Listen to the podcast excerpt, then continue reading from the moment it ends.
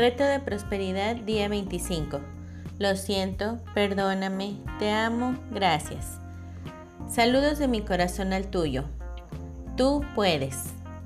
Hay muchas cosas necesarias para crear una vida próspera, pero algo esencial que debes tener es el sentimiento de que no importa lo que se necesite, tú puedes ser, hacer y tener todo lo que quieras. Cuando estés tan convencido de que tendrás lo que quieres, a pesar de todo, nada te detendrá. Como el trenecito en el popular cuento de niños, pensarás que sí puedes brincar todos los obstáculos, todas las barreras y todos los bloqueos en tu camino. Esta actitud de sí puedes es vital, porque entre más confianza tengas en tus propias habilidades, más deseoso estarás de seguir avanzando. Y mientras menos confianza tengas, menos te aplicarás a este proyecto, ya que las cosas que se hacen con medio corazón rara vez tienen éxito.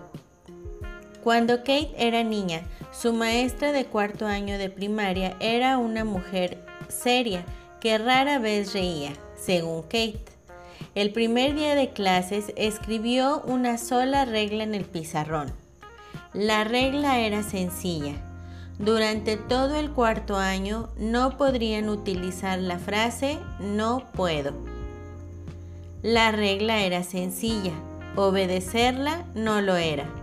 Pero para el final de año, Kate se había enfrentado a suficientes regaños para convencerse de que todo era posible y gracias a esa maravillosa mujer, que realmente sí sonreía frecuentemente, Kate desarrolló una actitud de sí puedo, por la cual está muy agradecida.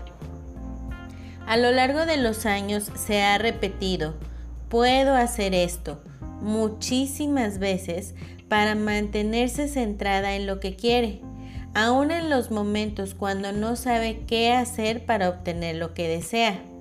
Por ejemplo, deseaba hacer un video que tratara acerca de bendiciones y no tenía idea de dónde comenzar. Nunca había hecho nada así, pero al recordarse continuamente que sí podía, encontró la información que necesitaba, el software y aprendió cómo hacer su propio video. Hoy es tu turno para aplicar esta actitud de Sí puedo a tus sueños y objetivos. Lee tu plan de negocio para la prosperidad y con cada objetivo afirma en voz alta, yo puedo hacer esto. Repite las palabras con todo el sentimiento y emoción que tengas, no solo convenciéndote a ti, sino a todo el universo. Y al final de tu plan de negocios para la prosperidad, escribe la siguiente oración. Yo puedo hacer esto. Yo hago esto. Yo estoy haciendo esto ahora. Y todos los días durante el resto del experimento, continúa afirmando esta oración con una actitud de sí puedo, mientras lees tu plan cada día. También afírmalo cada vez que sientas que dudas puedes hacer todo lo que decidas que quieres hacer.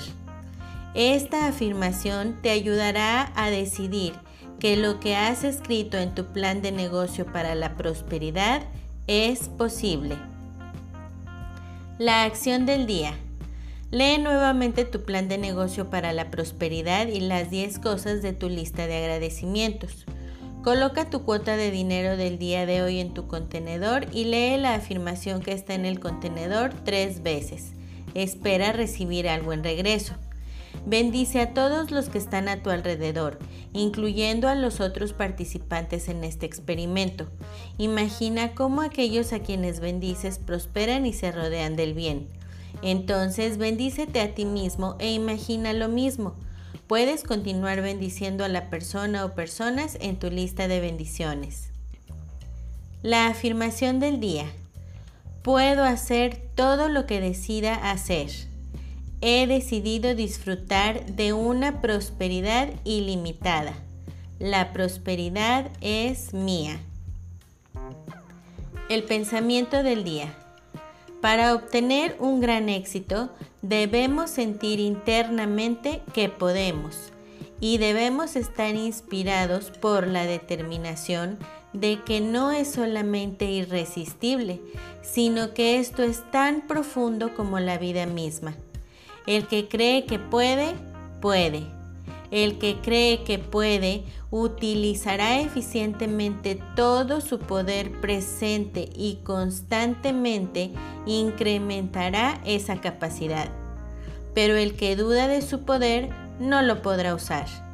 Y aquí es donde descubrimos una de las primeras causas por las que fallamos, así como una de las grandes leyes para lograr las cosas. Christian D. Larsen de Cómo lograr el éxito, los hombres y las mujeres. Bendiciones día 25. Lo siento, perdóname, te amo, gracias. Saludos de mi corazón al tuyo. Si no fuera por los avances tecnológicos efectuados en las comunicaciones globales, sería prácticamente imposible entregarte a diario estas lecciones en el lugar del mundo en particular en el que vives. Gracias a la red mundial, el Internet y el correo electrónico, ahora tenemos acceso de alta velocidad a un mundo de conectividad nunca antes soñado. Y ahora podemos literalmente acercarnos y tocar a la gente en todas partes del mundo. Pero así de maravillosa como lo es esta conexión con el mundo, no tiene la velocidad ni la facilidad de una bendición para tocar y transformar a alguien.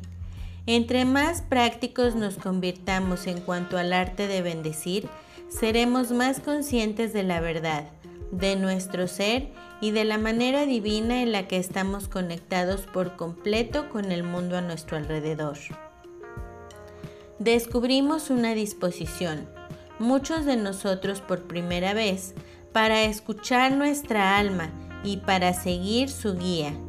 Y con cada bendición que mandamos, el mundo del cual somos parte se modifica, aunque sea de una manera sutil. Se vuelve más brillante, más suave e infinitamente más dulce.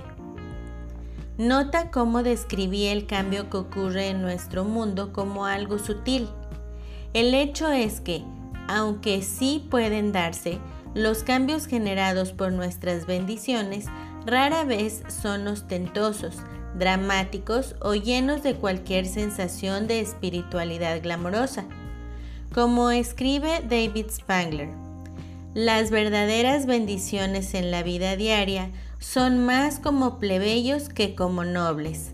Se mueven y se mezclan de manera común con nuestras experiencias diarias y a veces ni las notamos o reconocemos por lo que son.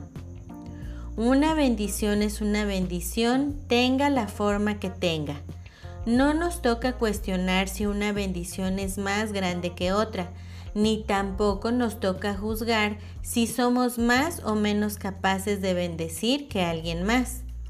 Nuestro trabajo es el de bendecir de forma común y corriente, mientras se sienta bien seguir bendiciendo solo por la alegría que nos trae este acto.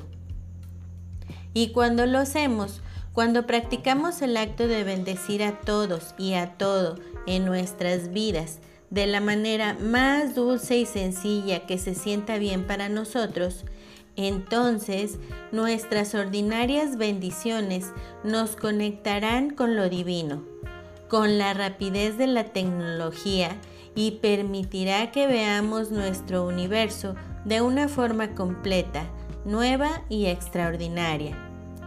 Y en realidad, ya sea que venga de aldeanos o de nobles, no se requiere nada más que una bendición.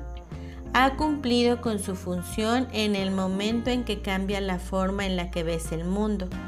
En realidad, el cambio que se genera en nosotros es la razón de ser de las bendiciones. El ejercicio del día de hoy.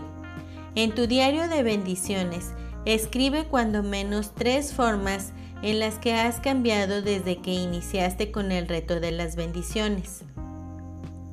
La afirmación del día de hoy. Abundan las bendiciones en la ordinaria vida diaria. La frase del día. Al acercarnos al arte de bendecir, es importante comprender que en realidad estamos penetrando en un territorio diferente al que navegamos en la mayor parte de nuestra vida diaria.